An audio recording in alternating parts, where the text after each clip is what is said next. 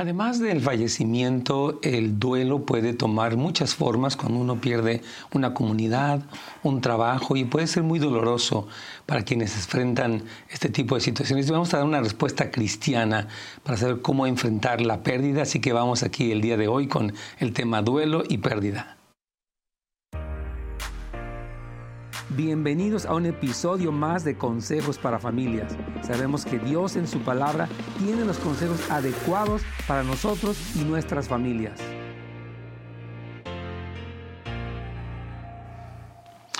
Hola amigos, ¿cómo están? Nos da mucho gusto saludarlos aquí en su programa Consejos para Familias. Estamos aquí en vivo y tenemos a una especialista que es Alice Obando. Ella estaba ya con nosotros anteriormente, es una trabajadora clínica asociada quien actualmente tiene su práctica profesional donde provee consejería cristiana con fundamentos cristianos para personas que han lidiado con traumas y pérdidas.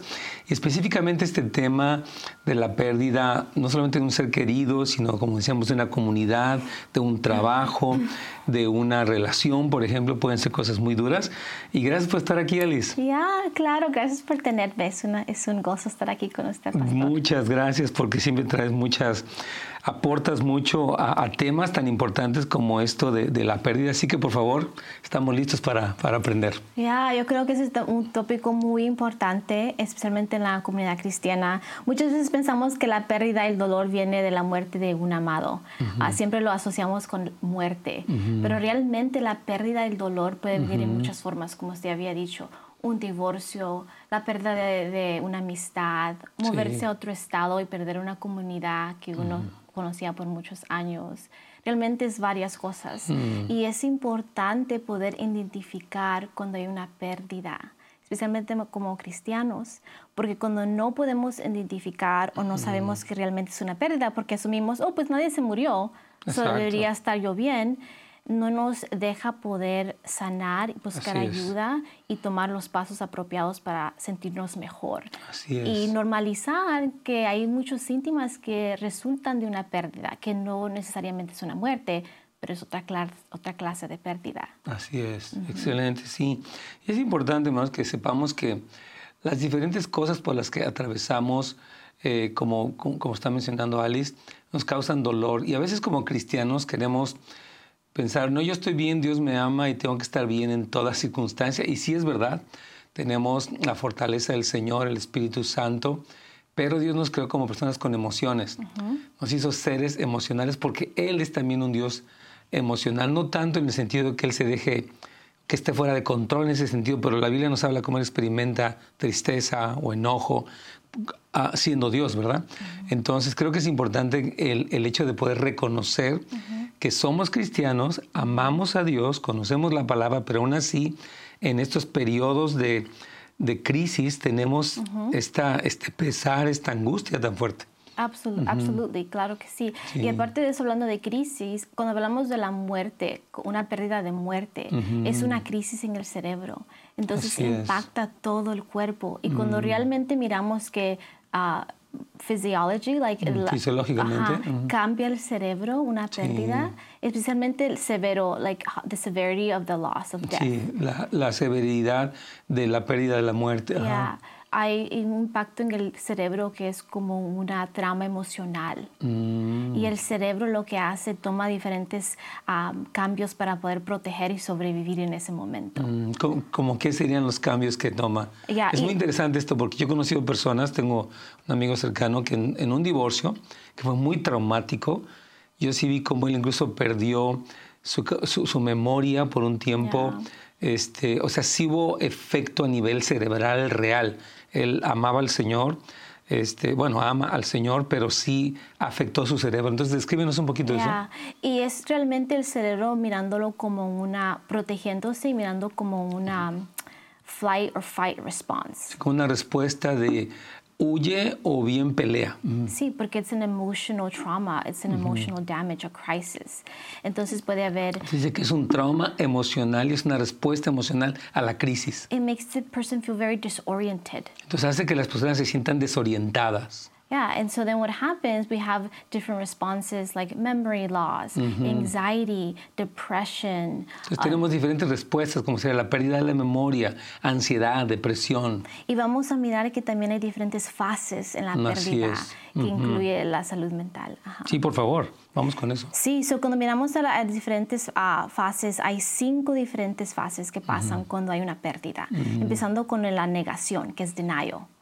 Y la negación en una manera puede ser una manera que el cerebro se protege. protege, claro. Porque si la persona realmente entiende la capacidad de la pérdida, posiblemente es un shock muy fuerte para el cerebro. Así es. Entonces no es que lo está negando porque quiere ignorar, pero simplemente quiere, she wants to cope, she or he wants to cope. Mm, Quieren lidiar con eso, sí. Segundo está la ira, the anger, porque realmente la ira viene de un lugar muy- de mucho dolor. Mm, ¿ok? Y terceramente está bargaining, que es negociar. Sí, exacto. A decir, a Dios, si, no, si la regresas, yo hago esto por ti. Y lo miramos esto mucho en las comunidades cristianas, donde podemos creer que hay un Dios que puede mover montañas y tratamos Sí. de negociar a raíz de nuestro dolor, de la pérdida. Y después está la depresión, que es muy común y es muy Claro. evidente como se mira la persona que no quiere comer, no se quiere bañar, no tiene ánimo para hacer nada porque acaba de perder algo o alguien. Y de último está la aceptación. Y ya es de último cuando la persona encuentra propósito y acepta lo que acaba de pasar, la pérdida. Ya. Es interesante que las primeras cuatro etapas tienen que ver con algo emocional, ¿no? Bueno, la, la negación, pero esta ira, eh, este regateo o negociación y la depresión. Y, y sí es importante más que entendamos que Dios no tanto quiere que neguemos nuestras emociones, sino que tratemos con ellas. Y un, ejemplo muy palpable de esto es lo que vemos en la casa de David, en los Salmos, ¿no? Él habla de, mi alma está batida hasta la muerte, habla de cómo tenía momentos de mucha alegría, eh, había momentos donde él se sentía amenazado porque estaba siendo perseguido, asediado por sus amigos, su amigo lo había traicionado y varias cosas que él menciona. Entonces, como cristianos, yo creo que esta, esta parte es muy importante de no negar estas cosas, de no decir yo tengo fe, por lo tanto no siento, no, yo tengo fe, siento y a través de la fe empiezo a conquistar todo este tipo de emociones. ¿Y cómo sería, por ejemplo, la forma más, yo creo que, porque si estás diciendo que la primera etapa, la primera fase, cuando tenemos una pérdida, es la negación, que es una forma de protegernos porque el shock sería demasiado intenso, ¿cuál sería la forma de empezar a salir de la negación? ¿O qué le ayuda a un cristiano a empezar a salir de la negación? Ya, antes de contestar eso, quiero decir que estas fases pueden, they can go back and forth. Sí, Pero- pueden ir arriba, o sea, pueden como atravesar una de ellas y luego regresarse nuevamente. Sí, Ya. así es. Primeramente, la persona que está en negación también viene de una parte cultural, ¿verdad? Que no podemos expresar cómo nos sentimos, que Sí. no podemos sentir el dolor porque entonces no sentimos el gozo del Señor, entonces no somos buenos cristianos. Así es. Entonces, primeramente es poder normalizar que es una pérdida Sí. y aceptar cómo te sientes Sí. y decir, this is very difficult, tener mucha vali- validation, Ah, normal- val- validación, sí. ya normalize ah, y aceptar a la persona donde está Sí. y poco a poco la persona empieza a sentir que no hay there's no shame Y que no hay vergüenza en eso. en realmente sentarse con tu quebrantura y con tu dolor que había una pérdida tan grande y no tienes que ignorarla Ah, pero realmente sí toma tiempo y es de Sí. persona a persona dependiendo de, la, dependiendo de la severidad de la pérdida Claro. Ah, pero realmente es el apoyo que recibe de los demás con Claro. paciencia y amor y aceptación Paciencia, amor, perfecto. Ah, ya. Ahora, algo que tú mencionabas ahorita es más interesante, que es el asunto de, ah, de la cultura, ¿no? Porque, es- por ejemplo, dicen que los hombres no deben llorar, o hay toda una serie de Ya. cosas Ya. que hacen que las personas piensen, yo no puedo expresar eso como soy cristiano. Pero bueno, si tiene una pregunta, por favor, llámenos al 877-711-3342. Nuestro tema este día es duelo y pérdida. Y bueno, recuerde que si tiene una pregunta puede dejarla en nuestra página de Facebook o de YouTube de Pastor Nets Gómez. Ahí usted puede ah, escribir su pregunta de una manera anónima, o sea, si usted no quiere que salga su nombre, no hay problema, o bien puede ponernos su nombre o su comentario para poderle responder con todo es basado obviamente en la palabra del Señor. Creemos que la psicología sí es una herramienta, pero todo eh, nuestro marco de referencia último o máximo es la Biblia. También les quiero recomendar que tenemos un sitio de internet que es la página de su servidor, que es netsgomez.com, donde tenemos, eh, po- podemos, eh, tenemos cursos también eh, y a una escuela en línea con algunos temas. De hecho, tenemos un curso específicamente, uno que se llama Duelo y Esperanza, donde tocamos este tema de una manera más amplia, por si alguien quiere saber más acerca de eso. Y ahí va a estar la información también de Alice, quien quiera contactarla. Ella es una consejera cristiana, gracias a Dios. Entonces, estamos hablando de cómo es que hay, hay cuestiones culturales donde la negación es algo mucho más fuerte, pero me gustó mucho lo que decías, ¿no? que el apoyo de la comunidad, con esa paciencia, con ese eh, amor para darle tiempo a la persona que empiece a ubicar lo que le sucedió en el sitio de la pérdida. Yo conocí a una, una mujer que perdió a su esposo y ella, obviamente fue un shock tremendo, ella tenía tres hijos, mm. eh, una mujer, luego un varón, luego una niña más chiquita, pero ella, fíjate que dejó toda la casa por años mm. como si el esposo estuviera allí. O sea, como que ella eh, no quería aceptar que él ya no estaba, entonces mantuvo todo, la ropa, este, todo como si él fuera a volver a ir. Y yo creo que pues ella tenía que haber asimilado que él ya no iba a regresar y, y, ella vivió mucho tiempo. que O sea, en esta situación, ¿qué le recomiendas a alguien que le ha costado mucho trabajo salir de la negación. Ya, y puedo mirar que ella tomó esas acciones para poder sobrevivir. Me imagino que si hubiera sacado todo de un solo y tener que crear tres niños sola era como un shock para su cerebro. Muy difícil, claro. para ella era un confort mantener todo en la casa como que él todavía estuviera ahí. Su manera de sobrevivir, ¿verdad? Sí. Y a veces miramos personas que hacen lo opuesto, quitan todo y pretenden que nada pasó. Así es también. es lo mismo, sí. you ah, pero una persona que está en eso, obviamente, consejería profesional de una persona cristiana es muy importante porque no es algo de caminar mm. solo. Así es. Es de poder hablar con alguien y procesar la pérdida paso a paso y no cerrarse, pero a poder contactar a alguien que es de confianza y que pueda ayudarla a ir a su paso, porque muchas veces la familia dice, pues ya siéntete mejor, te vamos a venir a limpiar y sacar todo y poner todo en bolsas y tú. pero alguien fuera de la casa puede tomar paso a paso con ella. Totalmente, porque puede haber quienes subestimen ese proceso y bueno, ya, ya pasó.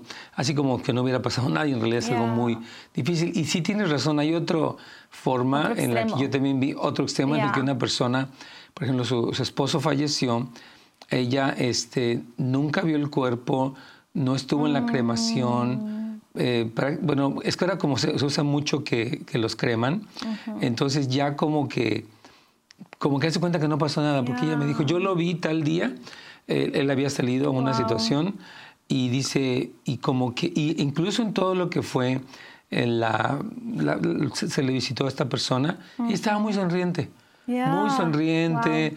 Como hasta me dice a su hijo, dice, creo que nunca había escuchado a mi mamá reírse tanto como en este funeral que hubo y todo esto. Y, Sí, es una negación tremenda, ¿no? Yeah, it's, it's a coping mechanism. Es un mecanismo para lidiar con eso. Yeah, y cada persona es diferente la manera que lo dilean, mm. pero lo peligroso de completamente negar que es una pérdida es que después en tiempo largo puede resultar síntomas como ansiedad, adicciones, depresión. O sea, que va a salir por algún lado, ¿no? Ese dolor. Yes, exactamente. Ya, y hasta miramos personas que lo negan y empiezan como a buscar actividades que traen mucha adrenalina. Oh, sí. Eh, como adictos a la adrenalina, para no realmente sentir realmente el, mm. dolor, el, el the extent of the loss. Sí, como la, la, magnitud de la pérdida. Y obviamente miramos adicciones también con drogas y alcohol para poder traer remedio al dolor emocional y ignorar que está ahí es muy importante. Miramos personas que después resultan con síntomas de depresión muchos años después. Después. Ya, porque realmente el cuerpo no aguanta y tiene que explotar o tiene que expresar o sale en dolor físico, porque el cuerpo tiene que expresarse, es natural expresarse. Ya, porque yo creo que sí está, o sea, la paz de Dios, que dice la Biblia que sobrepasa tu entendimiento, pero también, por ejemplo, vemos en Pablo, cuando dice en su carta a los mm. tesalonicenses, dice que, y, él lo expresa en él mismo en dos mm. ocasiones, él dice que tuvo tristeza, pero una mm. tristeza excesiva, como los que no tienen esperanza. O sea, Pablo mismo expresa que sí tenemos una tristeza, pero no como el que no tiene esperanza. Entonces, no es pecado no es anormal, no es incorrecto el tener tristeza por algo así, eh, pero no es una tristeza que nos lleva a hundirnos completamente, ¿no? Porque ahí es donde entra yo creo que lo segundo, ¿no? Que es la cuestión de la ira. Porque yo sí creo que hay muchas personas que pueden estar enojadas con Dios porque ¿por qué me pasó esto? ¿Y por qué Dios no hizo nada? ¿Dónde estaba Dios cuando yo viví esto? ¿Por qué si Dios me dijo esto o me dio una promesa de tal cosa? ¿Cómo le hacemos en esta segunda etapa? ¿Cuál sería la ayuda para personas que están actualmente viviendo en, esa ira? Ya, la ira es muy delicada. Es una a very delicate conversation en la comunidad cristiana. que es una conversación muy delicada en la comunidad cristiana, sí. Pero en realidad la ira es como um, felicidad tristeza, mm. está en la categoría, y pues todas son emociones, ¿verdad? Entonces muchas veces tratamos de correr y pretender que no está ahí o no queremos tocar ese tópico, pero la, realidad es que la ira está indicando que hay dolor profundo, está gritando por ayuda, está gritando que quiere ser conectado con alguien más a través de la oración, quiere ser entendido, they want to be validated, you know? Um, y la ira también se puede uh, procesar a través de platicar, pero también physical activities. Actividades físicas. Um, realmente uh, journaling, hay tantas maneras. O sea, el hacer un diario se puede procesar la ira, pero realmente lo más importante es que debajo de esa ira realmente simplemente hay dolor. dolor y tener espacio para procesar ese dolor y cuando ese dolor se empieza a procesar, then the anger makes sense. Entonces, claro, entonces cuando ese dolor dice como que tiene sentido. Aquí tiene una, tenemos una pregunta, Liz. Si yo tuve una relación por cinco años y dijo que nos íbamos a casar, cuando yo le pregunté que si era verdad, me dijo que era sarcasmo. Cinco años de relación perdidos, me siento tan perdida y dolida. ¿Qué hago? Para empezar, hermana, nos duele mucho esta situación que usted, está, que usted vivió. Eh, este, gracias por compartirla. Y aquí, bueno, tenemos a Alice. Esta mujer, este hombre tiene cinco años, no se quiere casar, incluso se burla de ella y obviamente tiene mucho dolor emocional. Ya, otra vez, like, es una situación horrible. Sí. Uh, pero cuando yo leo esta pregunta, miro que hay mucho más que esto sarcástico. Así es. No llegó un punto donde cinco años juntos y de repente, oh, I was just being sarcastic. Sí. I think, obviamente es una pérdida súper válida. Sí, porque imagínense tener esperanza por cinco años que algo va a pasar. You know, and then boom, es una broma. Claro, no era cierto. Es, es, un, es, una, es una forma de abuso, es una forma de falta de consideración de la persona. Es disrespectful and validating. Sí, es um, que es irrespetuoso el que está siendo invalidada. Ya, su, obviamente va a estar en dolor, pero también me hace pensar qué clase de relaciones tuvo por esos cinco años. Like, ¿Qué estaba pasando en el corazón de este hombre que pensó que it's okay that we're going to joke about this and I'm going to disrespect you? Sí, dice que qué pasaba con que, oh, puedo hacer una broma acerca de esto y aún ser sarcástico. O sea, ¿qué pasaba en la, en la relación? Yo coincido contigo porque una relación tan larga con una persona que se atreve a hablar así, hay que ver si es que muchas veces, hermana, y yo no quiero mm, lastimarla más de lo que ya está, pero tal vez uno quiere aferrarse a algo que no es y en la, en la soledad tan grande uno se aferra de que, pero uno cuando está un poquito más sobrio puede observar, esta persona no le interesa, no tiene un compromiso real a largo plazo y tengo que aceptar la realidad de que esta persona, por más que está ahí, pues está jugando conmigo. Entonces creo que sí, se me hace muy importante. A personas que tienen relaciones necesitan, bueno, obviamente no una relación con Dios, pero también consejería. Eh, un año, dos años, tres, cuatro, cinco años en esta situación, creo que sí es importante un, poco de, de, de este, objetividad. Pero ahora, ¿qué hace? Digamos, se siente muy dolida. ¿Cuál sería la ayuda que le damos a esta hermana querida? Ya, buscar comunidad y buscar consejería. Sí. Porque obviamente algo estaba pasando en esos cinco años. Sí. Y llegó a este punto. Entonces llegó, it came to surface. salió a la superficie. So ahora es el tiempo perfecto para buscar ayuda, porque ahora realiza la realidad de lo que está pasando. Sí, ya se está dando cuenta de esa realidad. Ajá. Sí, hermana, yo, yo, me uno también a lo que dice Alice. O sea que yo estoy seguro que usted ha orado por eso y tiene ese gran dolor, pero mire, su vida no depende de ese hombre, ni su desprecio ha terminado con lo que usted es, ni el futuro aparece desesperanzador, porque esta persona es lo que ha sido su vida tiene sentido porque el Señor la ama, Él tiene un plan para usted. Y recuerdo mucho lo que decía David en el Salmo 27, que me parece que es versículo 10, dice, aunque mi padre y mi madre me dejaran con todo el Señor, me recogerá. Entonces, yo quiero animarla a que junto con la comunidad y la consejería encuentre el consuelo de quién es Dios para usted en una situación tan dolorosa como esta, porque obviamente es doloroso y no queremos ni condenarla ni decir, ay hermana, no, no, no, es lógico que usted sienta mucho dolor, porque esta cosa, sobre todo, bueno, un hombre y una mujer, pero la ilusión de una mujer es casarse y tener hijos y hacer una familia, y cuando esto no se da, el dolor es muy grande. Entonces creo que estamos en lo mismo. Aquí tenemos otra pregunta más. Pastor, mi papá falleció, ya va a ser un año, hermana. Nuestro más sentido pésame para esta pérdida de un padre que es una figura tan importante. Yo me sentí eh, muy en paz durante todo el proceso. Extraño llamó a mi papá. Le agradezco a Dios por el tiempo que lo tuve en mi vida. Estoy en negación Podemos creer que no, ¿verdad? Pero ¿qué, qué opinas de ella? Ya, a mí también el proceso de, de pérdida, de grief, uh, de dolor, es tan diferente de persona a persona y también un factor que también es muy importante es el apoyo que la persona recibe. Sí y aparte de eso también su perspectiva de la pérdida. Así es. si la persona tiene una comunidad, of course que va a doler, claro que sí va a doler. Me imagino que esta persona todavía tuvo momentos de que le dolió bastante, pero si la persona tiene una comunidad estable y tiene una perspectiva del dolor y del, y del cielo y a dónde vamos como cristianos, eso ayuda tremendously. Claro. Por eso es que regresamos a Second Thessalonians, ¿verdad? Que podemos, tenemos la esperanza y es una protección para nuestro cerebro y nuestro corazón como cristianos Así a comparado a una persona que no tiene a Cristo. Así es. Um, so yo diría que, I mean, si él no está sintiendo, ah, cuando ella piensa de él o si hay como cosas, like triggers, Sí, como algo que dispara, como un gatillo. Si no hay, si hay su ropa o pensamientos o pesadillas o sueños que la está como afectando negativamente, o si ella puede mirar una foto de él sí. like, y sentir paz, y si no hay otros síntomas que indican que posiblemente algo está mal, so I would think that she's okay. Ella piensa um, que estaría usted bien, hermana. Pero por una manera, um, en una manera muy pequeña, sometimes grief is ongoing.